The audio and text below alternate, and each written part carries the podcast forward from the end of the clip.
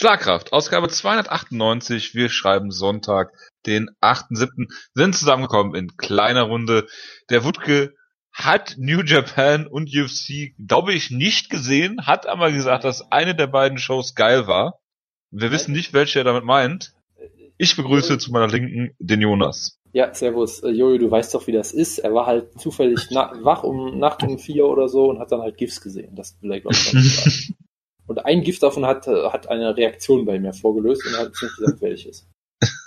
Ich vermute, meine Vermutung wäre halt schon eigentlich Brock Lesnar, aber vielleicht auch nicht. Ich weiß es nicht. Man weiß es nicht. Wir sprechen heute über UFC 226 von gestern, ähm, haben eine kleine, eine wirklich kleine News-Ecke und äh, reden über UFC Boise nächste Woche. Gut, reden wir über DC gegen Stipe Miocic einem Kampf zwischen dem Heavyweight Champion, äh, über den nach diesem Kampf niemand mehr spricht, der völlig verschwunden ist aus den äh, Headlines der MMA-Welt, ähm, der normalerweise sofort ein Rematch bekommen müsste gegen den äh, aktuellen Light Heavyweight und Heavyweight Champion, jetzt mittlerweile Daniel Cormier. Ähm, ja, was möchtest du mal anfangen? Zum ja, Kampf. Ja, es, es gibt viele Sachen zu reden zu diesem Kampf, also zum Post-Fight sowieso.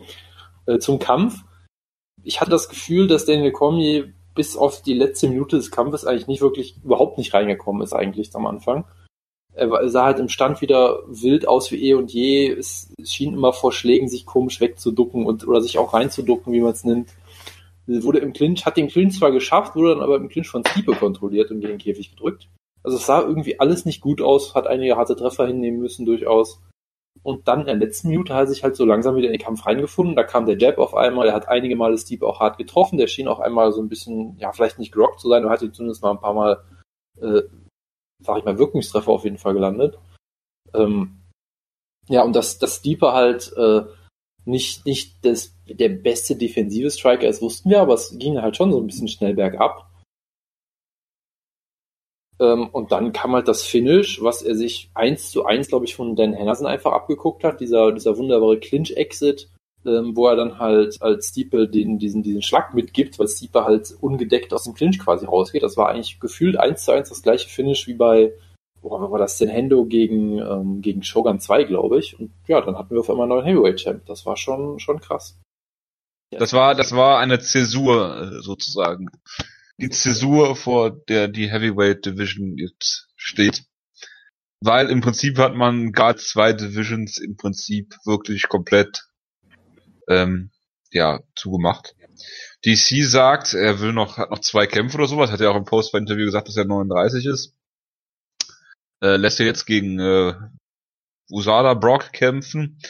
Ähm, ja, also es ist für die UFC, natürlich haben die jetzt mit Lesnar einen neuen Herausforderer, unter merkwürdigen Umständen. Ähm, aber wie gesagt, Stiepe ist hier äh, irgendwie total in Vergessenheit geraten, so von jetzt auf gleich. Der ohne Zweifel dominanteste Heavyweight Champion, den die UFC jemals hatte. Äh, über den redet jetzt niemand mehr. Das ist ein bisschen äh, ja verwunderlich und ärgerlich zugleich. Ähm, ich kann mich deiner Analyse da eigentlich nur anschließen. Ich fand auch, dass, dass Stiepe in den, den ersten zwei Drittel des Kampfes völlig dominiert hat. DC wirklich nicht gut aussah im Stand. Und er sieht ja meistens nicht gut aus im Stand, oder zumindest, dass er jemand mal K.O. geschlagen hat im Stand, kann ich mich dran erinnern. Ich meine, in der ersten Runde gegen Jones im zweiten Kampf sah er auch noch ganz gut aus im Stand, aber ähm, dass er jemanden so klar ausgenockt hat, da kann ich mich wirklich nicht dran erinnern. Und wenn er jetzt Steve zu Boden genommen hätte oder kontrolliert hätte und irgendwann einen Finish gehabt hätte, hätte ich das vielleicht eher verstanden, dass er ihn hier klar, klar K.O. schlägt mit so einem ähm, mit so einem Uppercut war es, glaube ich, aus dem Clinch-Exit. Ähm, ja, wie du schon gesagt hast, DC, Cruz redet die ganze Zeit darüber, dass DC den Clinch sucht und den Clinch will und die Underhooks. Wer kriegt die Underhooks und stellt DC am Käfig Stiepe natürlich. Ähm, also lief alles gegen DC. Und dann ist natürlich äh, die ganze Zeit dieses äh, ich meine, Mark Goddard mahnt es dreimal an mit den, mit den Fingern, dann sticht er ihm auch noch ins Auge danach. Ähm, allerdings sah, sah Stiepe auch vorher irgendwie nicht so gut aus. Ich ja, weiß nicht, ob er, ob er da irgendwie gerockt worden ist, ob er, ob er keine, keine Luft mehr hatte, das kann ich mir auch fast gar nicht vorstellen. Ähm, aber irgendwie hast du gemerkt, auf einmal war der Kampf für Stiepe zu Ende. Ähm, und DC hat die Kontrolle übernommen, hat, hat mehrere Jabs sogar gelandet, ja, und dann, dann in K.O. gehauen und äh, ja, Steve hat den Refs sogar noch weggeschubst, was irgendwie viel zu wenig Aufmerksamkeit bekommt, auch meiner Meinung nach, aber gut, das nur nebenbei. Jojo, Jojo, Jojo. Stipe Miocic wird nie wieder in der UFC antreten. Jason High, ja, das, das kann natürlich sein, glaube ich jetzt eher nicht. Aber äh, ja, dann äh, ist Brock Lesnar natürlich in den Käfig gestiefelt. Es gab ein Post-Interview, was ich einfach nur schrecklich fand, nervig, überflüssig. Wenn man natürlich äh, Pro-Wrestling-Fan ist und Brock Lesnar über alle Maßen liebt oder hasst oder wie auch immer, fand man das natürlich total geil. Ich finde es total überflüssig den Kampf kann sich ja jeder denken, wie der läuft, äh, dass äh, Brock Lesnar keine Chance haben wird. Äh, es wird viele Pay-Per-View-Buys ziehen ja. und äh, Brock Lesnar wird durch den Drogentest fallen. Herzlichen Glückwunsch UFC dazu. Also, also wie der Kampf läuft, das weiß natürlich jeder. Es wird so laufen wie der, ich glaube, letzte Mania-Kampf gegen Roman Reigns und er wird nach 8 F5 gewinnen. Ja, so, so wird's laufen. Äh, wenn Woodke jetzt hier wäre, würde ich ihn fragen, könntest du dir vorstellen, dass DC und äh, Brock den ersten Teil des Kampfes worken? Dann würde er kurz lachen und dann erklären, warum das, äh, er sich vorstellen kann, dass den ganzen Kampf vorher. Ich meine, er würde, er würde uns jetzt auch erklären, warum diese ganze Post-Fight-Promo mit, mit, dem Schaf und alles geworkt war. Da würde ich ihm ja auch sogar zustimmen. Ähm, aber egal, lass uns mal vielleicht ganz kurz, bevor wir jetzt wirklich über das Post-Fight komplett reden. Ich finde, man muss halt schon nochmal wirklich, äh, erstens, man muss Stipa eigentlich nochmal loben, der wirklich halt die dominanteste UFC Heavyweight Titelregentschaft aller Zeiten hatte. Und das sehr eindeutig, weil ja, es gab halt auch nicht so viel Konkurrenz, aber gut. Ähm, der natürlich hier ganz hart erwischt wurde und ausgenockt wurde, aber ich meine, es ist Heavyweight, das kann halt passieren und er hat trotzdem eine, eine großartige Regentschaft gehabt eigentlich. Ähm, und zweitens, man muss nochmal sich über vor Augen führen, was für ein unfassbarer Kämpfer Daniel Cormier einfach ist. Ja, mit, mit fast 40 gewinnt er hier im Heavyweight nochmal, nachdem er da irgendwie fünf Jahre nicht gekämpft hat. Ähm, ist der vielleicht auch der zweitbeste Light Heavyweight aller Zeiten hinter John Jones und hat jetzt endlich auch mal nicht hinter Chuck Liddell. Den, ja, da, zu Chuck kommen wir später noch. Der wird ja beweisen, dass er immer noch die Nummer eins ist. ja. Ähm, nein, aber und hat hier jetzt endlich auch mal den Titel gewonnen, wo auch jeder sagt, okay, er ist wirklich die Nummer eins und nicht, okay, er hat halt gewonnen in Abwesenheit von John Jones oder sowas. Ja, also das gönne ich halt DC dahingehend wirklich sehr, wenn man, gerade wenn man auch weiß, was der für, eine, für Leidensgeschichten hinter sich hat, mit, mit allem, was ihm da passiert ist, von von den, den Olympischen Spielen und den Weight Cuts und den Tod des, ich glaube, es war Sohn oder Tochter, ich weiß es gar nicht mehr genau. Ja, also alle möglichen, genau, Kind auf jeden Fall, alle möglichen ja. Tragödien und dann halt auch die Situation, dass er immer im, am, am zweiten Platz war, immer war, war, er der, war die Nummer zwei oder die Nummer drei oder was auch immer. Und dann selbst wenn er den UFC-Titel holt, nimmt es keiner wirklich so für ernst. Und dann gewinnt, verliert er ihn halt gegen John Jones und gewinnt ihn dann quasi per Default wieder zurück. Also irgendwie war er halt nie die unbestrittene Nummer eins und das hat er jetzt endlich geschafft und das ist ein toller Moment. Ähm, und so oft wie möglich die auch, ähm, ja, bitte. Nee, äh, sorry, red ruhig noch zu Ende. Achso, ja, und so oft wie DC mir auch auf die Nerven geht, natürlich mit seinem etwas strebehaften und, und so weiter und so fort, man muss es ihm einfach vom, vom Herzen gönnen, das war ein toller Moment. Das wollte ich damit nur sagen. Natürlich äh, geht er einem auch mit seinem komischen Trash-Talk richtig auf den Keks. Ähm, was ich sagen wollte ist, du hast über die Nummer zwei gesprochen. Ist DC der legitime Nachfolger seines Campmates John Fitch, der auch so geendet wär, wäre wie DC, wenn John Jones eben, äh, äh wenn GSP John Jones äh, wäre? Ja, und dann ist John Fitch, äh, Fitch ins Middleweight hochgegangen und hat Anderson Silver besiegt, wie wir alle wissen. Nein, das wäre, Jonas, zehn Jahre zurück. Wie ja, würdest Wutke du... Hätte, Wutke hätte 50 Euro auf Natürlich. Ja. Nein, hätte Anderson Silver nicht besiegt. Wie? Ja, ich weiß, schockierend. Das haben wir weit hergeholt. Ach, ja. Ich weiß, ich weiß. Schade. Gut, ja, äh, du willst über das Postfight-Interview reden, was bitte? Ja, ich muss dazu sagen, ich habe mich eigentlich relativ köstlich amüsiert, weil ich bin so in diesem Status, wo mir eigentlich alles egal ist. Ich will ja, mal ich merke schon. Werden. Ja, also das Ding ist halt, hör mir halt auf mit, mit, der, mit der Sanctity of the Sport und äh, UFC ist ein ernsthafter Sport und kein Karnevalszirkus und so. Nein, das ist halt natürlich nicht. Das wissen wir alle. Ähm, ja, das schmeißt schon alle die Töpfe um. Das, ist das äh, ähm, kann passieren, ja. Ja, also solange es nicht die Hündin war, ist alles gut. Nein, nein, alles ähm, gut. gut, gut, gut. Ähm, die du ja letztens auch ganz, ganz schamlos benutzt hast, um John Oliver anzuschreiben auf Twitter. Ich fand's ja gut. Hast du gesehen, ne? Science Bitches. Ja, natürlich. Ja. Hallo? Hallo, wenn wenn wenn äh, äh, John Oliver schon äh, die beste Hunderasse von allen äh, featured, ist das klar, dass ich äh, darauf einsteige. So, bitte. Ja. Äh, Hashtag Legal also, Feminism. Ja, äh, sowieso, das, das sowieso. Du much, bitch. Wir sind, wir sind, wir sind sehr für Legal Feminism in dieser, in dieser Show. Ähm, das ist das, was, was Deutschland braucht aktuell. Ja. Ähm, nee, aber äh, wie gesagt, also alles, du kannst natürlich schon sagen, dass es Stiepe den Moment kaputt macht, in dem Sinne, gut, er wurde halt ausgenockt und er wird schon seine Kämpfe noch kriegen, so, das ist jetzt erstmal, finde ich, nicht so schlimm. Du kannst für mich, du könntest jetzt behaupten, es nimmt DC seinen Moment weg und wenn du das behauptest, es nimmt DC sagen, Ahnung, seinen Moment DC weg. wird durch diesen Moment die doppelte Aufmerksamkeit kriegen, wie, ich sag mal so, er hat seine Promo vorher noch zu Ende halten können. Das fand ich schon gut. Ja, ist ja nicht so, als wäre Brock Lesnar ihn jetzt, hätte jetzt sofort ihn mit dem Stuhl niedergeschlagen oder so. Ja. Äh, und, und die Promo war wunderbar, die er gemacht hat. Und ich glaube halt, dadurch wird er halt viel mehr Aufmerksamkeit kriegen, als wenn er einfach nur gewonnen hat. Und er wird dadurch Geld verdienen. Ja, er wird endlich mal einen Cash-Cow-Kampf haben, wo er, sag ich mal, auch er kann halt gegen Lesnar kämpfen. Ich meine, er ist, wie gesagt, er ist fast 40, er wird nicht mehr als drei, vier Kämpfe höchstens in sich haben. Ja gut, aber er hat immerhin eine Karriere, er hat immer eine Karriere als Fox-Analyst oder Kommentator sicher. Ja, aber oder ESPN halt oder was auch immer es ist. In dem ja, Moment bitte. hat das auch durchaus, wie ich finde, verdient, dass er mal, äh, dass er mal so, so einen Kampf kriegt. Ja, weil willst du jetzt die, willst du jetzt äh, DC gegen gegen äh, Curtis Blade sehen unbedingt? Oder ja. Gegen Derek Lewis. Ja. Okay. Okay, gut. Dann, dann bist du vielleicht in der Minderheit, würde ich sagen. Also es geht ja nicht darum, ob Mehrheit oder Minderheit. Ja, wie, wie gesagt, ich hätte kein Problem damit, solche Kämpfe zu sehen. Ja, du würdest den auch gegen Chuck Liddell stellen, wenn das die Leute sehen wollten. Ich, wir wissen, dass du mal mehr wirst wie Wutke, das ist klar. Jetzt bist du platt, ne? Naja, das, das sind immer noch verschiedene Dimensionen, glaube ich. So ein bisschen. Ganz kleines. Ja.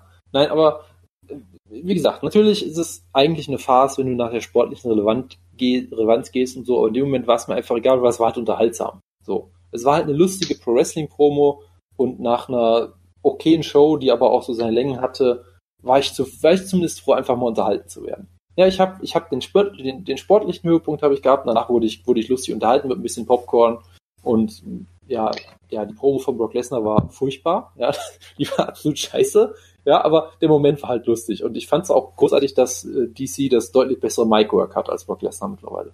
Sagt auch irgendwas aus, ich weiß noch nicht genau was, aber egal. Ich mach mal weiter, weil man den Jonas so, die ganze Zeit war, hier nicht mein, hört. Äh, mein Saft dazu.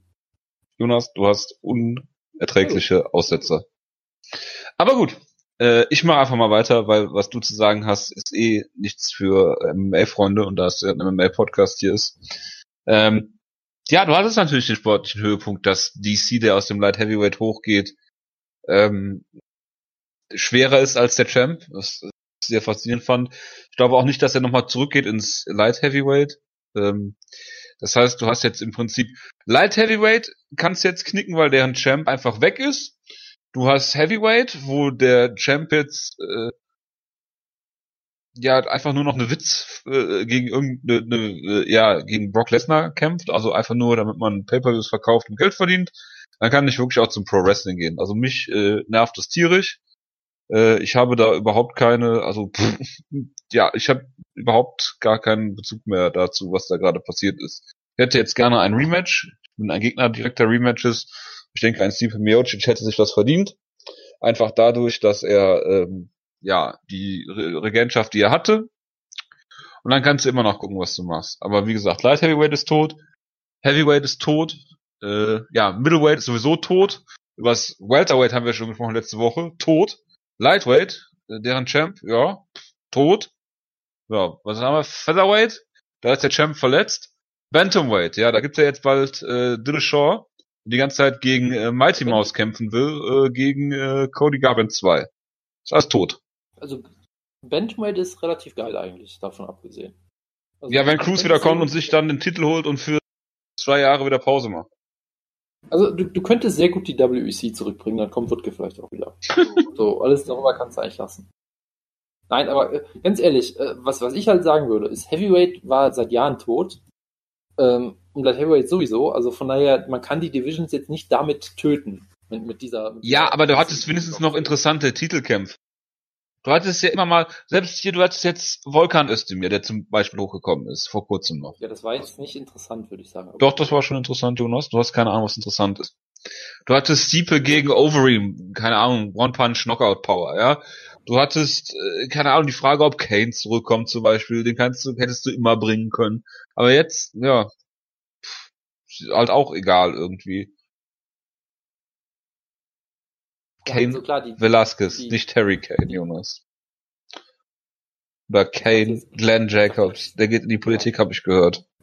Da, da, hätte ich mich jetzt gefreut, wenn der, wenn der in, ins Octagon steigt. Ja. Am, 19, am, am 19. Mai dann. Ich bin sehr gespannt. Nein, aber äh, ja, klar, die Titelkämpfe waren, waren immer noch äh, interessant im Heavyweight, klar. Äh, aber die Divisions insgesamt waren halt tot. Und ich, ich sag mal so. Ja, aber wenn du kein Title Picture mehr in der toten Division hast. Man, selbst im Welterweight in den Zeiten hattest du dominanten, dominanten GSP als Champ oder einen Anderson Silver, der halt immer mal wieder eine neue Herausforderung hatte. Aber jetzt ist es nur noch eine, also, keine Ahnung, interessiert mich halt, nimmt mich halt null mit. Ja, äh, wie gesagt, ich, ich glaube, so komplett sind wir gar nicht anderer Meinung, nur dass ich das, glaube ich, schon vorher ein bisschen hatte und mir ist einfach mittlerweile egal ist irgendwie. Aber gut, ja, wir können ja mal, können ja mal weiterspringen, weil ich glaube, hier kommen wir nicht mehr auf den grünen. Nein, nein, nein, nein. Ich möchte jetzt über Alexander Volkov, den nächsten Contender, reden. Bitteschön. Nach dem. Ich, ich gehe mir dann mal kurz was zu essen machen. Nein, aber guck mal, du hast doch genug Leute, die du, die du gegen DC booken kannst. Mach doch ein Rematch gegen Stipe. Oder mach doch äh, Volkov, Ivanov, äh, wenn er, wenn er JDS besiegt. Ja, es, es gibt, da gibt's auch genug Leute. Ähm, ja. Und äh, Light Heavyweight, ja gut, kannst du sowieso zumachen. DC sollst du im Heavyweight lassen. Mein Gott. Man ist ja auch nur runtergegangen wegen Kane damals. Aber du siehst ja, dass er eigentlich dahin gehört. Und die Whitecuts, äh, ja, für jemanden, der, der halt äh, Nierenprobleme hatte äh, wegen Weightcuts bei, bei Olympia, ähm, ist halt vielleicht auch nicht das Ideale gewesen. Auch wenn er natürlich ein fantastischer Kämpfer ist und Athlet, ohne jeden Zweifel. Ich meine, mit 39 ist er jetzt Two-Division-Champ, ja, also ähm, ohne jeden Zweifel, da muss man den Hut vorziehen. Aber ich finde auch, dass diese ganze, ja, diese ganze Leistung von DC und dieser, dieser groß aufgebaute Kampf eigentlich, dass der halt in dieser, in diesem Post, Post-Fight-Chaos irgendwie unterkommt und zu, äh, untergeht und zu kurz kommt. Und äh, das finde ich halt sehr, sehr schade dass DC da natürlich dran verdient, ohne jeden Zweifel, aber ich bin halt noch so ein, ein, ein Neurotiker, der sich halt noch den Sport herbei wünscht. Vielleicht bin ich auch zu naiv für, für diese ganze Pro Wrestling UFC. Sorry, ich konnte dir gerade nicht zuhören, weil ich gerade gesehen habe, dass ich bei mir doch Net Cologne kriegen kann und bin gerade sehr irritiert. Ja, kannst mal sehen. Herzlichen Glückwunsch, Jonas. Ja, siehst du mal. Gut, ähm, ja, gut, mal machen wir vielleicht mal den Cut und gehen wir über zum wahren Highlight des Abends, der Co-Main Event. Jojo, soll ich dir mal was erzählen? Was? Ich habe mir diesen Kampf in Du Idiot! Nein, wirklich, ich, ich fand das, ich fand das äh, auf eine sehr interessante Art und Weise faszinierend, weil ich mir dachte, das könnte der schlechteste Kampf der Heavyweight-Geschichte sein. Der Heavyweight-Geschichte. Das ist History in the Making und ich konnte es nicht ausschalten. Ich war, ich war vollkommen fasziniert davon ähm, es, es war, weiß ich nicht, ob das jetzt so, so eine Art Meditation war oder so, oder ich bin in eine, eine andere, eine, eine andere Sphäre abgeglitten, aber es, es war, es war, ja. Also bei mir lief's, bei mir lief's ungefähr so. Ich habe heute Morgen den Pay-Per-View gekauft auf UFC TV. Dann wurde ich erstmal gespoilert, weil es, äh, ja, Daniel Comey und Brock, Brock Lesnar Post-Fight-Interview, das, das erste war, was ich gesehen habe, nachdem ich den Pay-Per-View gekauft habe, wo ich meinen Fernseher fast angezündet hätte. Dann ähm, es, es, hätte ja sein können, dass sie den Kampf bucken, nach, nachdem DC gerade verloren hat. Dann habe ich bei UFC, das habe ich natürlich auch äh, in Erwägung gezogen, um mich noch so ein bisschen, so ein bisschen äh, äh, Spannung dazu halten. Ich meine, der Kampf war ja okay, ne, gegen den Kampf kannst du ja nichts sagen, aber gut. Ich hatte dann zuerst natürlich Khalil Roundtree gegen Gökhan Saki geguckt, okay, dann siehst du ja immer diese, auf dieser Timeline, dieses äh, Feuerding, ne, für, oder diesen Blitz für äh, Flurries oder sowas. Dann nach einer Minute, anderthalb Minuten Flurry, okay, alles klar, weißt du Bescheid, können noch hinaus. Okay, gut. Dann äh, weiter die ganz anderen Kämpfe geguckt und dann Lewis gegen Ngannou. Nichts. Nicht kein Takedown-Symbol, kein äh, Blitzsymbol, kein gar nichts. Nur erste, zweite, dritte Runde, Post-Fight-Interview und äh, Official Decision, das war's. So. Und dann zeigen die dir auch eine Statistik an und ich denke, okay, ähm, guck dir mal die Statistik an und dann siehst du halt, keine Ahnung, Significant Strikes 15 zu 22, ich übertreibe jetzt, weil es war weniger. Und dann siehst du diese erste Runde ja, zur Hälfte und denkst so, okay, da passiert nichts, der Kampf geht über drei Runden, es wird nichts mehr passieren. Wie viele Kämpfe, äh, wie viele Schläge landen überhaupt noch? Dann siehst du, dass ungefähr in der ersten äh, zwei, drei Minuten so die Hälfte der Schläge schon gelandet worden sind, die die überhaupt im ganzen Kampf gezeigt haben. Und da habe ich gedacht, ne, ihr könnt mich mal, ihr beiden. Geht an die UFC Punching Maschinen und knockt euch gegenseitig aus. Ja, aber du bist ja so ein Masochist, der sich sowas gerne ansieht. Guck doch noch mal Clay Guida gegen äh, Gray Maynard.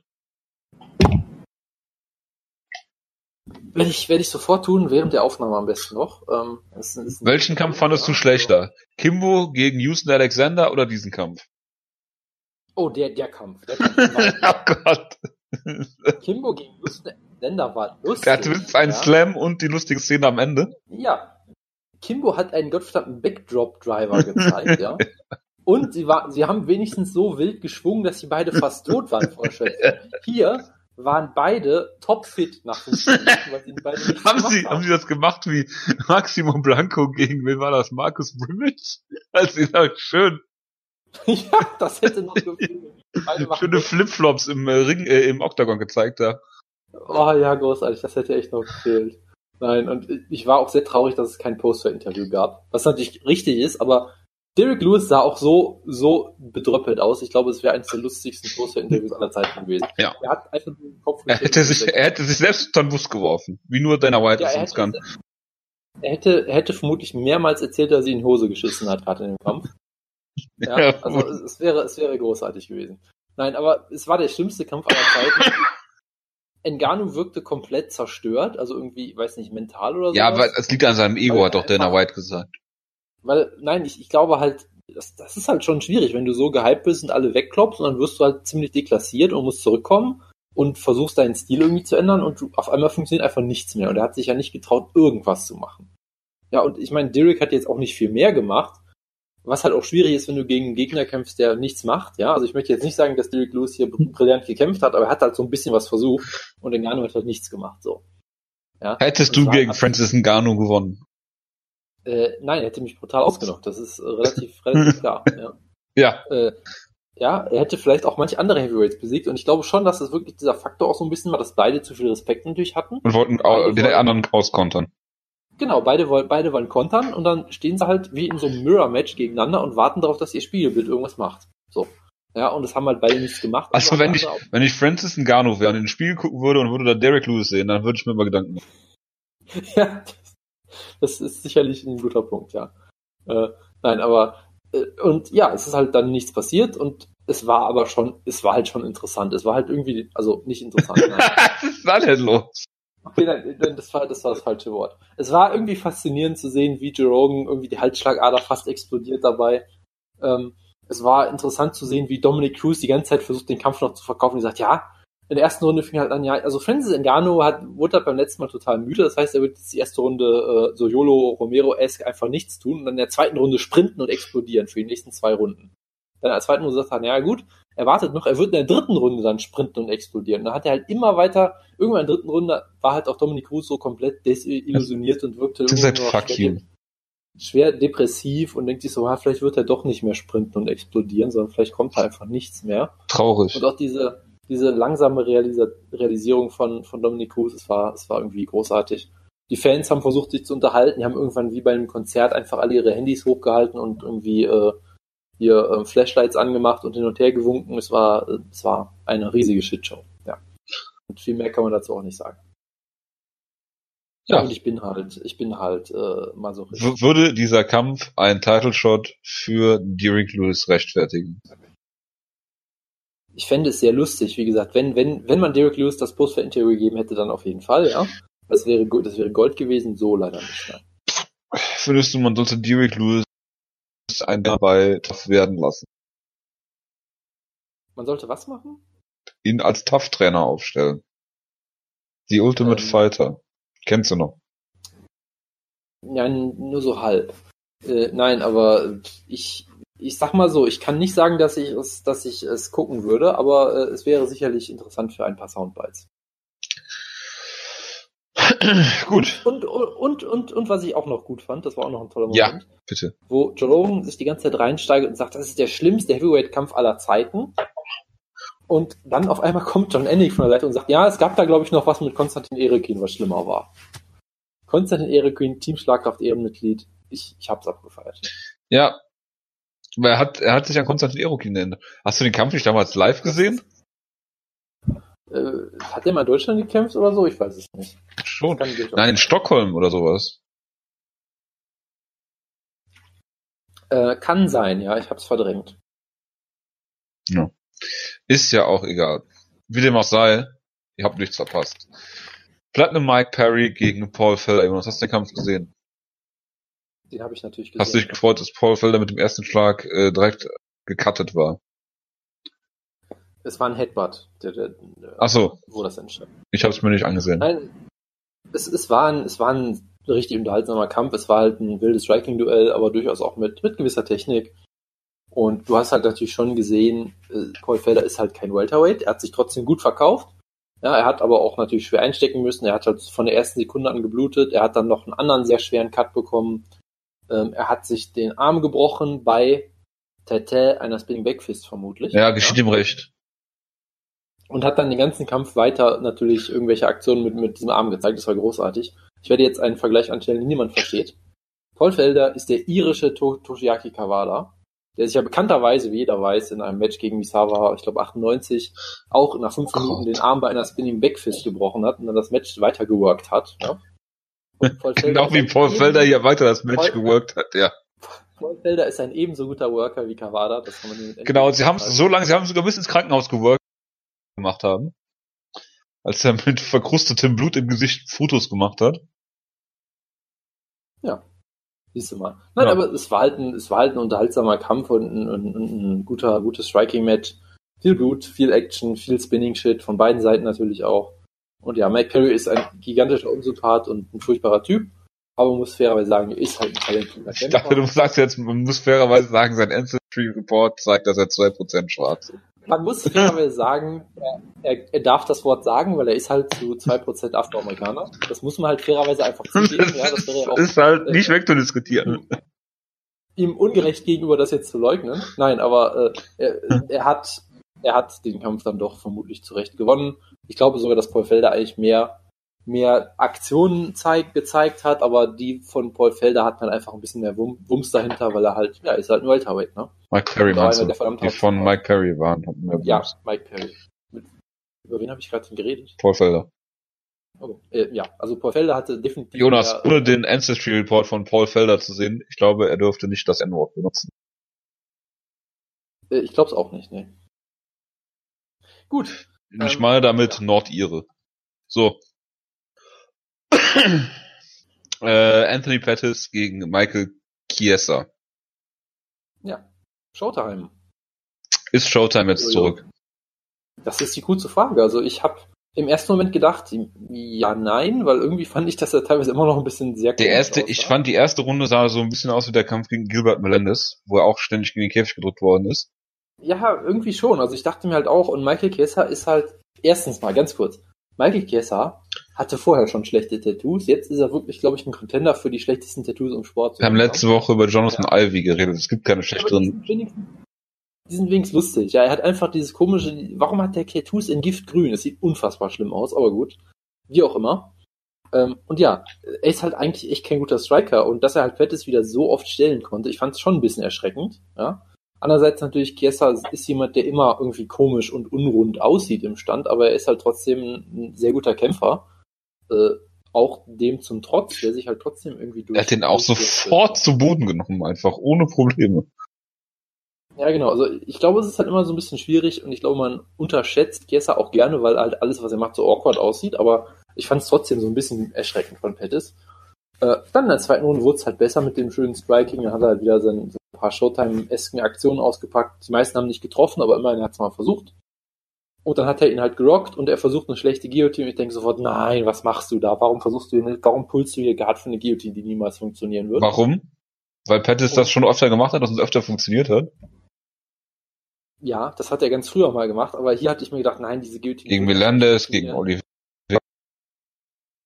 Ja, ich weiß, Pettis ist ein guter Grappler, aber in dem Moment habe ich echt gedacht, er gibt den Kampf gerade kurz aus der Hand weil er halt im Stand gerade so gut aussah und dann liegt er halt unter unter. Ähm, Pettis hat die meisten Finishes vom Rücken aus und zwar sieben in äh, aller Kämpfer in Strikeforce, UFC, Pride und WEC Spree.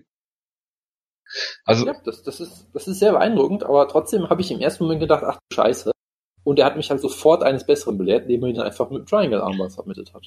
Das ich, war schon schon beeindruckend. Ich habe ich hab auch gedacht, äh, dass also dass man das von Pettis so kennt, klar. Äh, aber wie lange haben wir keinen Triangle mehr gesehen in der UFC? Also gut, ich habe jetzt länger keinen ja, UFC mehr also gesehen, aber äh, generell äh, Triangles ja wirklich äh, aus der Mode gekommen. Generell, wann haben wir die letzte Submission aus der Guard gesehen? Gefühlt äh, hast du jede, jeden Monat irgendwie einen Artikel darüber, dass die Guard jetzt tot ist in diesem Sport und, und äh, dass niemand mehr vom Rücken aus grappeln will, weil das, weil das einfach nicht mehr funktionieren kann und so. Aber ja, er hat es halt doch wieder geschafft. Also es ist schon. schon aber Jonas, schon, du weißt doch, in der Guillotine laufen kann dir passieren, Rear Naked Choke sollte dir nicht passieren. Haben wir ja schon groß und breit darüber geredet. Das ist korrekt, deshalb müssen wir es ja auch nicht noch weiter elaborieren. Machen wir natürlich nicht. Ja, Pettis hat hier äh, ein schönes Finish gezeigt, ähm, aber ob das der alte Pettis ist, ob der jetzt zurück ist, man weiß es nicht. Ich denke halt, wie gesagt, dass ähm, die halt die, die ganzen Verletzungen, die er halt hatte und die, die fehlende äh, Entwicklung da in seinem Stil irgendwie die Karriere so ein bisschen gekostet haben. Ob er jetzt nochmal zurückkommt, äh, pff, mal gucken. Äh, wünschen würde, würde man, würde man ihm das natürlich. Ähm, nichtsdestotrotz äh, äh, bin ich hier jetzt nicht klüger als vorher. Weil wir haben es ja vorher schon gesagt, Chiesa müsste er eigentlich besiegen. Und dafür müsste auf die zweite Runde oder das Ende ja, war jetzt nicht so viel äh, bloß, weil du kannst ihn halt immer noch stellen am Käfig, kannst ihn zu Boden nehmen, musst halt aufpassen mit der Garde, ist natürlich jemand, der vom Rücken gut grappeln kann, aber du kannst auch eine Decision aus Pettis gut rausgrinden eigentlich, ne, also das hat sich jetzt meines Erachtens nicht unbedingt geändert in dem Kampf. Und, ähm, Ja, also du, du, du musst halt ein gewisses Grundlevel haben, dass du das halt machen kannst, weil die meisten anderen Leute wird er halt trotzdem irgendwie finishen aber die, die Schwäche ist und bleibt halt da und ich glaube, sie wird auch sich nie verändern. Und gerade wenn ich halt so ein Poster-Interview höre, wo er sagt, ja, irgendwie fuck Wrestling, ich gehe jetzt back to basics, ich mache jetzt nur noch wieder Kickboxing und flashy Subs, dann nicht mehr, ja gut, okay. Ja gut, okay, dann bist du halt Top 10. Ja, äh, Top 10 Actionkämpfer und unterhaltsamer Kämpfer aller Zeiten und immer. Ja, aber, aber du musst halt gucken, du musst halt gucken, wo er herkommt. Du musst halt gucken, wo er herkommt. Ja. Das ist halt das. Wenn du jetzt äh, irgendwie einen guten Gatekeeper hast oder äh, siehst doch hättest, ja okay, das ist okay, gut, ne? Aber er ist halt eigentlich nicht so ein, ich sag mal, keine Ahnung, Jim Miller Kämpfer oder sowas, ne? Oder äh, gerankt auf 12 gerade, hinter James Vick, Elia Quinter, Michael Chiesa. Ja, gut, aber eigentlich erwartest du doch von ihm, dass er, dass er Top 5, Top 3 Light Heavyweight ist und für jeden eine Gefahr darstellt. Aber ja, eigentlich schon, ja. ja. Das ist halt, das ist halt das Problem. Und äh, ja, muss man mal gucken. Und ich hoffe, dass jetzt auch so Leute wie äh, Max Holloway, ja, äh, können wir glaube ich jetzt mal kurz drüber reden. Ja, im Lightweight Pius, Entschuldigung. Ähm, so Leute wie Max Holloway auch aufpassen müssen, dass sie nicht so den gleichen Weg nehmen wie Pettis. Ja, wenn man jetzt sieht, er hat den Wake-Up versucht für den Kampf gegen, gegen wen hatten sie gestellt? Da Short Notice? Gegen Habib. Äh, Habib. Ja. Und äh, das ist schon schief gegangen. Dann ist er jetzt äh, hier in die Fight Week gekommen. Ähm, ich weiß nicht, ob ihr das Interview gesehen habt mit mit Bisping. Da war er schon sehr angeschlagen. Haben wir jetzt rausgenommen wegen Con Concussion-like Symptoms, also hier gehirnerschütternde Symptome. Ja. Äh, sehr gut übersetzt. Ähm, und der stand ja völlig neben sich. Also wird der UFC jetzt weniger einen Vor Vorwurf machen, weil sie es ja nicht unbedingt einschätzen können, äh, wie er da auftaucht in der Fight Week. Aber ja, pff, schwierig. Dann wollten sie jetzt kurzfristig irgendwie Stevens äh, gegen Edgar als äh, Interim-Titel bucken oder äh, Stevens gegen Ortega.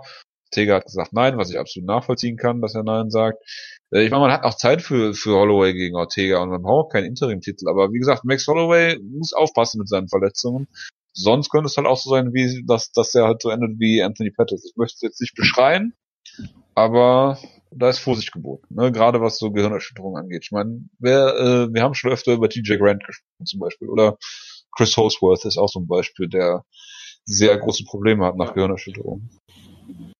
Eben, ich meine, es könnte deutlich schlimmer enden als bei Pettis, weil Pettis ist immer noch ein top relativ äh, High-Level-Elite-Kämpfer, eher nicht ganz Elite, Top 5 jetzt nicht vielleicht, aber immer noch sehr hoch, hoch dabei, wohingegen halt, ja, GJ Grant äh, ist halt, ist halt in der Mine verschwunden, vermutlich. Man weiß es halt nicht. Das stimmt. Ne, da gab es ja, da gab es ja auch diesen, diese Tweets vom Naked Gambler dazu, wo man halt auch gesagt hat, so, okay, was willst du jetzt? Willst du jetzt wirklich, dass Max Holloway in zwei Monaten wieder kämpft? Ich meine, ich hoffe nicht, dass man sowas will, ja. Weil du, du weißt halt Du willst Brock Lesnar. Du willst 100% Pro Wrestling. Ja, Pro Wrestling ist im Gegensatz zu MMA ein sicherer Sport, da gibt es keine Gehirnerschütterungen, mhm. von daher kann da nichts passieren. Genau. Nein, aber äh, ich meine, du, du weißt halt nicht, was mit Holloway los ist. Ja, weil dieses Video mit Bisping, das war halt schon irgendwie erschreckend. Der konnte ja nicht gerade ausgucken irgendwie. Ja, aber wenn Bisping so. das auch noch sagt on air. Also Bisping finde ja, ich übrigens großartig mittlerweile als äh, UFC Tonight äh, Host. Ich meine, Bisping kann auch nicht gerade ausgucken, das hat aber andere Gründe bei ihm. Das ist, weil das Auge kaputt ist. Auch gut. Ähm, ja, und ich meine, du weißt halt nie. Ich meine, TJ Grant hat sich ja bekannterweise beim Grappling so verletzt, dass er nie wieder kämpfen konnte. Ja? Ich meine, das war bei Chris Holdsworth auch so. Ja, das, das weiß ich bei ihm nicht, aber bei, bei, bei Grant war es auf jeden Fall so eine B-Session irgendwie. Ja, und ich meine, du weißt natürlich nicht, was, was mit Max Holloway passiert ist. Er ist halt jemand natürlich, der viele Kämpfe hat, der sehr, der sehr, sehr jung angefangen hat, der jetzt eigentlich nicht dafür bekannt ist, dass er jetzt die ganze Zeit Rock and Sock Robots macht und sowas natürlich. Aber er hat natürlich schon harte Schläge auch einstecken müssen in seiner Karriere, weil das ist halt unvermeidlich, wenn du halt so einen Stil hast wie er und äh, im Featherweight kämpfst ja, du, du weißt ja nicht, was. Vielleicht war es halt eine einmalige Sache, dass er halt mal irgendwie im Training einmal hart erwischt wurde und dann war er halt nicht, nicht mehr fit so wirklich.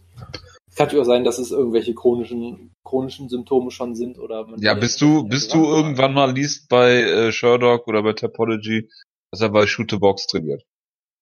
Ja, also man, man weiß es halt nicht und deshalb, man sollte sich so viel Zeit nehmen, wie es irgendwie geht äh, und alle möglichen Tests, die man machen kann, machen und dann erst gucken. Also ich hätte jetzt auch, wenn ich, wenn man jetzt sagt, Holloway kämpft erst 2019 wieder, finde ich das auch erstmal vollkommen in Ordnung, nach dem, was wir alles wissen. Und ich meine, das ist halt die, die Natur des, des Sports ist halt, dass äh, es halt unfassbar gefährlich ist und, und äh, viele, viele Sachen, die passieren, kriegen wir noch nicht mal jemals mit. Viele der äh, Knockouts, die im Training passieren und weiß ich nicht was, ja. Ich meine, GC hat ja auch damit angegeben, dass er alle Sparringpartner ausknockt, wo ich mir auch denke, ja. Was, ja, geil, das habe ich mir auch gedacht. Geiler Typ. Geil. geil. Ja. Also, Schön alle unter Bus geworfen.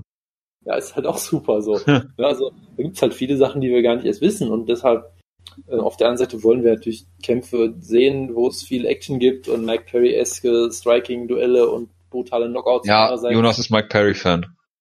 Willst du halt auch nicht, dass die Leute mit Mitte 20 hinüber sind, so. Also das Willst halt du das nicht oder nimmst du das einfach in Kauf und ist dir scheiße? Tja, das ist halt, das ist halt immer die Frage, die man sich als MA äh, stellen kann und vermutlich auch muss. Ja, eigentlich solltest du jetzt als Trainerteam oder Promoter die, die Frage stellen, weil ich nehme nicht an, dass sein Trainerteam das, oder Team generell ihn aus dem Kampf genommen hätte. Tja, keine Ahnung. Also das ist natürlich nochmal eine andere Dimension und wir haben ja schon oft genug drüber geredet über Corner Stoppages und all solche Geschichten. Äh, da müssen wir, glaube ich, uns auch nicht vormachen. Was? Corner Stoppages? Ja, Corner Stoppage. Achso, Corner. Ich dachte Corner. Ja, Corner Stoppage ist von mir aus auch. Ähm, nein, aber da, das ist halt das Ding. Ja. Ähm, von daher, ja, es, ist, es war auf jeden Fall eine sehr unschöne, unschöne Fight Week dadurch. Ja, außer John Villanti. Ja, das Gute ist halt, John Villante, der wird auch immer furchtbar verprügelt und, und zieht sich schlimme Gehirnschäden zu. Aber eigentlich wollen wir alle nur sehen, wie er äh, oben ohne rumläuft. Ja, um, ohne vor 25 Years UFC-Schildern rumläuft oder sich in der Nase bohrt, wenn man Darren Till sei. Genau, also, also ich, ich glaube, ich glaube, MMA-Kämpfer können alle von John Valente viel lernen. Ja. ja. Ihr müsst euch gar nicht die ganze Zeit verkloppen. Ihr müsst einfach nur lustig sein und oben ohne rumlaufen. Dann können wir uns, also, weißt du, wenn, wenn John Valente sich einfach ein Patreon einrichten würde, wo er einfach oben ohne Bilder von sich schickt. Das klingt jetzt irgendwie ein bisschen anders, als ich das vielleicht gerade gedacht ja, habe. Ja, ist klar. Heute ist CSD in Köln, Jonas. Ja, das, das ist sehr schön. Äh, aber ich wäre sofort äh, Top-Tier-Subscriber beim Gen Velante äh, Topless Patreon. Ja, also das möchte ich jetzt nur einfach mal so in den Raum stellen. Auf jeden Fall. Als Eljo damals auf meine Anfrage geantwortet hat, dass er sogar im Doctors Office oben ohne sitzt, im Wartezimmer. Das schon äh, sind äh, Kopfkino. Kann man, das, kann man dazu sagen, glaube ich, ja. Gut, kommen wir zum Opener. Äh, Khalil Roundtree gegen äh, Gökhan Saki ist natürlich geendet, wie wir alle vermutet haben. Äh, es war, gab einen schnellen K.O., nur vom falschen Mann eigentlich. Ja, ähm, was soll man dazu noch sagen? Äh, Gökhan Saki äh, ähm, hat Probleme mit seiner Defensive, wenn er keine Kickbox-Handschuhe hat, äh, hinter denen er sich verstecken kann.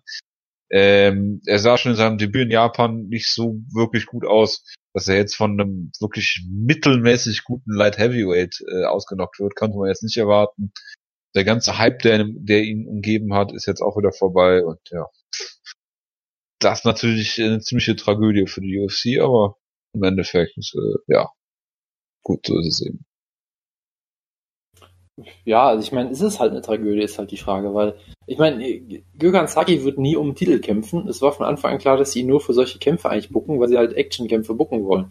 Und von daher, klar, ich glaube schon, dass sie es schon hätten, wenn du es bucken könntest, würde, hätte er schon spektakulär gewonnen natürlich und dann hättest du noch mehr solche Kämpfe bucken können. Aber letztendlich macht es da so einen großen Unterschied, wer gewinnt, solange es spektakulär ist irgendwie? Also ich weiß es halt nicht. Ich, ich weiß halt immer noch nicht, warum sie ihn verpflichtet haben, ehrlich gesagt, weil er wird vermutlich ziemlich viel kosten und mehr als eine Special Attraction wird er eh nie werden, selbst wenn er alle Kämpfe gewonnen hätte. So. Also von daher.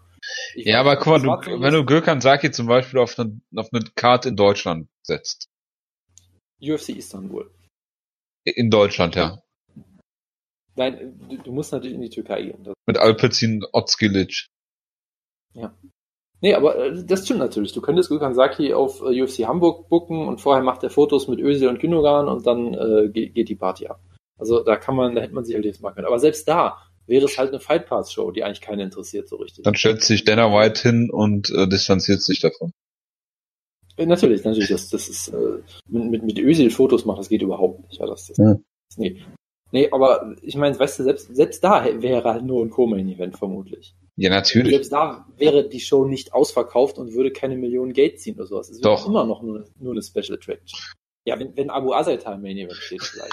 Sonst? ja, kommt ja bald. Abu Azaitar, Gökhan Saki, meinst du? Da geht's also, ab, Jonas. Wenn die, also wenn die Karte so weitergeht in Hamburg, dann steht Abu wirklich bald im Main Event, glaube ich. Und sie bucken Saki auch noch. Ist doch egal. Ja, es gibt, es gibt in Deutschland keine Kommission, das ist schon. Gökhan Saki gegen Volkan Östin. Ach, kein Visum, schade. Schweizer ist immer schwierig. Ja, als Schweizer in Deutschland Visum zu kriegen. Das aber Saki ist ja, ist ja, glaube ich, hat auch einen holländischen Pass. In der EU ist ja kein Problem dann. Aber gut, man sollte auch meinen, dass ein Schweizer ein Visum kriegt in Deutschland. Aber gut. Tja, ist alles ein bisschen schwierig. Ja. Äh, wie gesagt, wir kommen da gleich noch zu einer News-Ecke. Ich möchte wirklich wissen, was Volkan Östin mir irgendwann mal in seinem vorherigen Leben getan hat, dass er nirgendwo ein Visum bekommt. Gut. Ja, äh, Paulo Costa hat Uriah Hall ziemlich verprügelt. Ich habe eigentlich gesehen, es war mir egal. Raphael das war, ganz kurz, es war ein unterhaltsamer Kampf. Ist nicht dein Ernst. Du willst jetzt nicht über den Kampf reden. Ganz kurz, es war ein unterhaltsamer Kampf. Paulo Costa ist halt jemand, der aussieht wie, wie einer, wie ein... Wie Raphael Asunzao sieht er aus. Äh, nein, er sieht aus wie jemand aus einem Marvel-Film oder... Ja, wie Raphael Asunzao im Middleweight. Genauso aus. Austauschbar. Ich glaube nicht, dass selbst ein Raphael Asunzao im Middleweight wäre nicht so ein, ein Brick-Shit-House. Ja? Doch.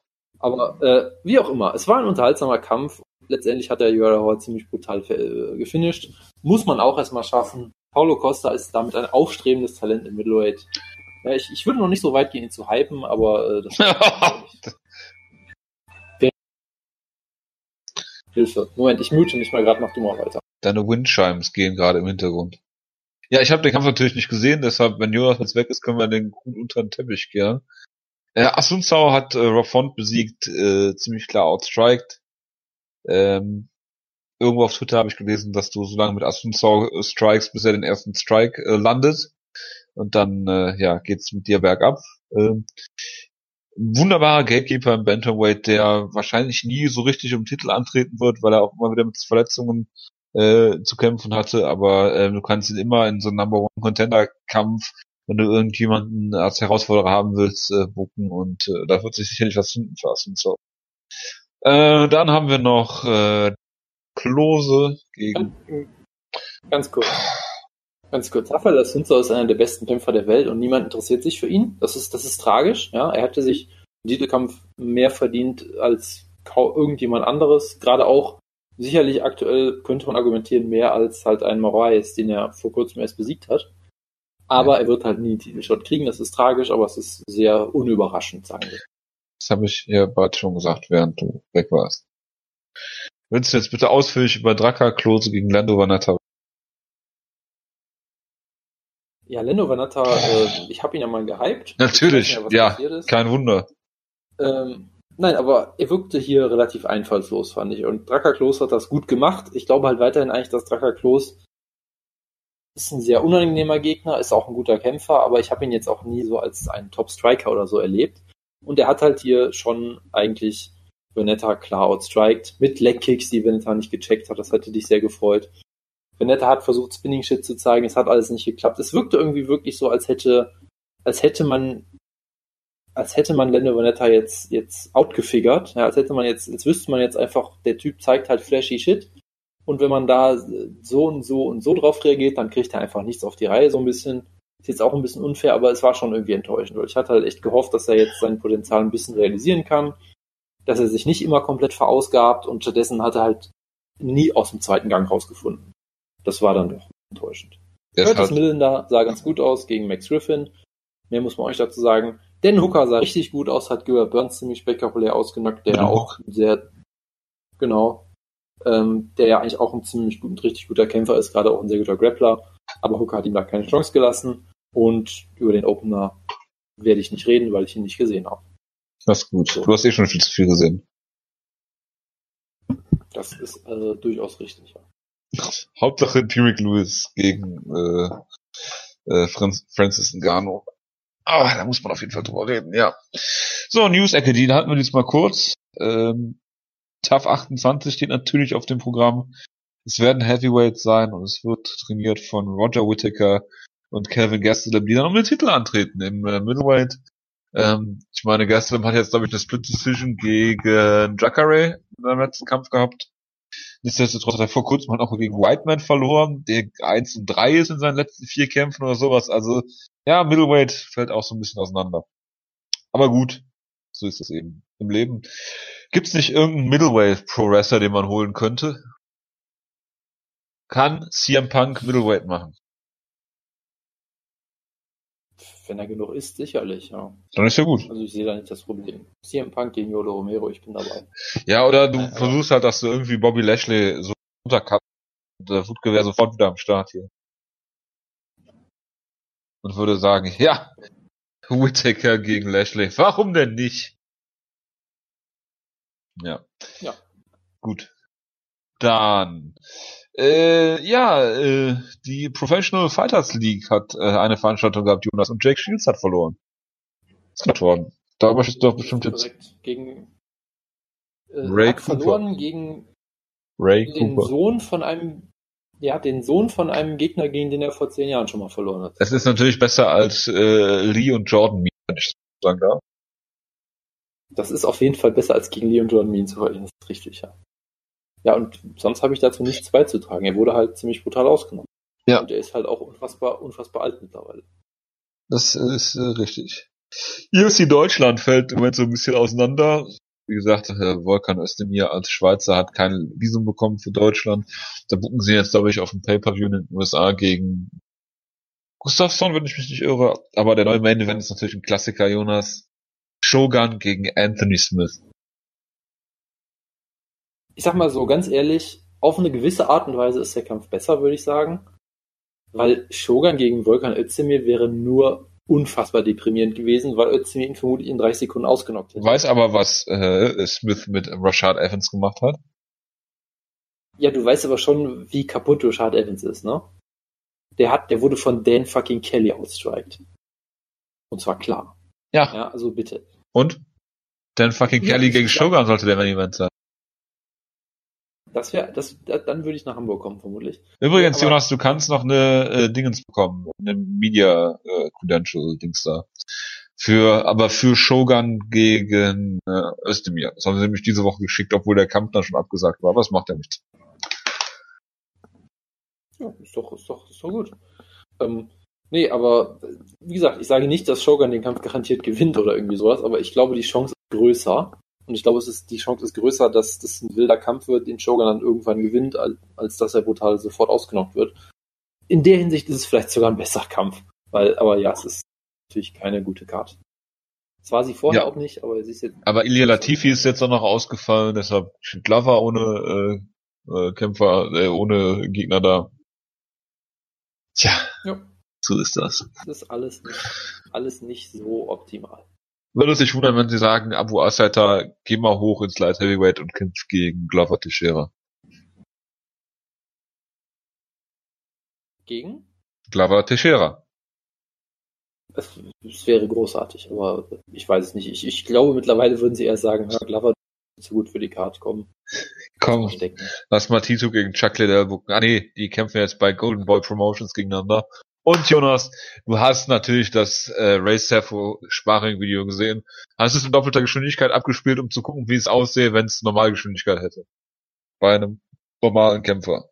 Es, es war schon ähm, ich weiß nicht, ob ich sagen würde, dass er erschreckend war. Es war halt irgendwie ein 50 Jahre alter Typ oder so, der vermutlich vollkommen kaputt ist. Und, ich äh, glaubst du, dass es gefaked ist? Ich, absichtlich? Ich, meinst du, es ist, es ist ein Sanatos Gambit von, von äh, Wenn ich wüsste, was das bedeutet, dann würde ich bestimmt sagen, das ja. Das ist das, was Wutke damals Fink mir und so. hat, dass er absichtlich sich von, von Nogera hat verbunden. Ja, das, äh, natürlich. in falscher Sicherheit wiegt. So. Ja, das könnt, könntest du es dir vorstellen. Glaubst du nicht, dass äh, Sugar Ray Sefo das Video nicht veröffentlicht hätte, wenn er wüsste, dass es wirklich so aussieht? Das Ding ist, ich frage mich halt wirklich, warum sie es veröffentlicht haben, weil es sieht halt wirklich unfassbar scheiße aus und es gibt halt auch lange. Das Video ist 15 Sekunden lang oder so gefühlt und es, passiert ungefähr 8 Sekunden lang nichts dabei, weil Chuck Liddell Pause machen muss. ja. Ich verstehe wirklich nicht, wie du so ein Video überhaupt releasen kannst. Ja, aber vielleicht ist es ja wirklich ein Gamble. Vielleicht ist es ja wirklich so. Boah, dass du, dass du jetzt zum Verschwörungstheoretiker bist. Ja, anders. Ja, ich meine, dass er alt und langsam ist, okay. Aber wenn er alt und langsam ist und du ein Video davon hast, warum, warum lädst du es dann hoch? Ich habe keine Ahnung. Es ist halt Ray Sefo, da erwarte ich jetzt auch nicht so viel kritisches ja. Denken irgendwie, ich weiß es nicht. Nein, aber äh, was du, wusst, hast du mitbekommen, dass Chuck Liddell bei der UFC-Show eingeblendet wurde? Das hat mich auch so ein bisschen überrascht. Nein. Er war da, wurde eingeblendet, hat ungefähr die hundertfache Reaktion gekriegt von irgendwem anders. Also sie machen offensichtlich alles richtig. Und es ist sehr schade, dass Wutke nicht da ist, um uns zu erklären, warum sie alles richtig machen. Wer war alles richtig? Golden Boy? Ja, das finde ich halt auch noch eine geile Facette. Ich habe jetzt nicht mich weiter daran eingelesen, aber ich finde es schon geil, dass scheinbar selbst Scott Coker gesagt hat, nee, den Scheiß mache ich nicht. Ja, vermutlich. Also, wenn Scott Coker schon sagt, also, das ist mir zu heiß, Jemand, der Dada 5000 gegen Kimbo Slice, ja, nach Gegnern für, für Herschel Walker wahrscheinlich, ja. Der sagt, nee. Tja. Tja. Ja. Das, das sagt schon alles, was man wissen muss. Also ja, ich, ich vermisse natürlich Wutke sehr, der uns jetzt erklären will, warum das alles großartig ist. Aber naja. Das äh, tun wir alle. Nun gut. Äh, ja, was gibt's sonst noch zu sagen? Ich glaube, das war's noch an News. Oder hast du noch irgendwas, Jonas? Ich habe diese Woche wenig Sachen verfolgt, weil alles, was ich gesehen habe, war furchtbar deprimierend. Ja, aber gut, dass du dir dann nach einer deprimierenden Woche Derek gegen Francis Ngannou reintust. Es war eine andere Art von deprimierend, sagen wir es mal so. Ja. Masochisten Jonas. Ich finde, so sollte die Ausgabe heißen. Gut, kommen wir zu UFC Boise, eine Show in einer Stadt, in einem Bundesstaat, äh, die kaum jemand kennt. Äh, Jojo, warst du mal in, dieser, in diesem Staat? Ich habe es dir letzte Woche, glaube ich, schon gesagt. Nein. Ich sag, ich mein, Ach, auf meiner Bucketlist steht ja, dass ich alle 50 Bundesstaaten äh, besucht haben will. Äh, ich bin mittlerweile bei 2025 und habe mir für jedes vorgenommen, ein Autokennzeichen zu holen und dann mir das von Idaho diesen Urlaub so gut gefallen hat und das ist, äh, habe ich es dann gekauft, um da gewesen zu sein. Das ist ziemlich deprimierend, aber vielleicht haben wir es ja noch bis nächste Woche in die Century Link Arena. Am Century Link äh, äh, Stadion, äh, Century Link Field in Seattle war ich tatsächlich schon. Ist ja Washington, wie du weißt. Ja, Jonas, äh, JDS Blagoj Ivanov ist der Heavyweight Main Event, da du ja so ein Heavyweight Fetischist wie sonst nur Wutke ist, bist. Äh, ja, äh, möchtest du jetzt bestimmt ausführlich darüber reden, dass Blago Ivanov mal äh, Fedor Emelianenko äh, im äh, Sambo besiegt hat, ein äh, Up-and-Comer, äh, war äh, bei Bellator, hatte dann zwei Jahre Pause, äh, weil er niedergestochen wurde und äh, ja, hat dann mal gegen Alexander Volkov verloren, äh, in, einem, in einem Turnierfinale, glaube ich, äh, war dann bei World Series of Fighting, hat er natürlich alles weggeknallt. Er ist ein durchaus, ja, was soll man, wie soll man sagen, aufstrebendes Talent. Hat jetzt natürlich nicht die Gegner gehabt, ist relativ klein, aber äh, ja, hat halt diesen ja, Sambo-Hintergrund. Halt ne? Er ist halt gebaut wie ein Kühlschrank einfach. Ja. So. Und ich meine, damit kannst du im Höchwert sehr weit kommen. Also das ist jetzt auch kein. Ja, und er ist mit Sicherheit ein Young Man. Also er ist 31 und im Gegensatz zu JDS ist jeder ein Young Man. Auch wenn er 71 ist.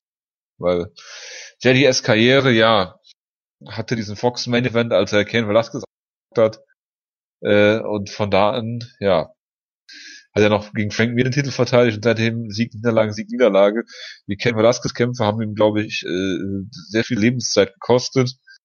Äh, ja, hat dann gegen Stiepe so einen komischen Kampf gewonnen äh, der eng war, hat dann gegen, gegen Alistair verloren, klar. Hat nochmal Big Ben Rothwell besiegt in Zagreb. Liest sich alles sehr hervor. Und dann klar verloren gegen Stiepel in einem Kampf, den man nie hätte bucken sollen. Äh, hat jetzt seit ja 94, äh, Quatsch 94, 2014 jedes Jahr einen Kampf, also 14, 15, 16, 17 jeweils einen Kampf gehabt.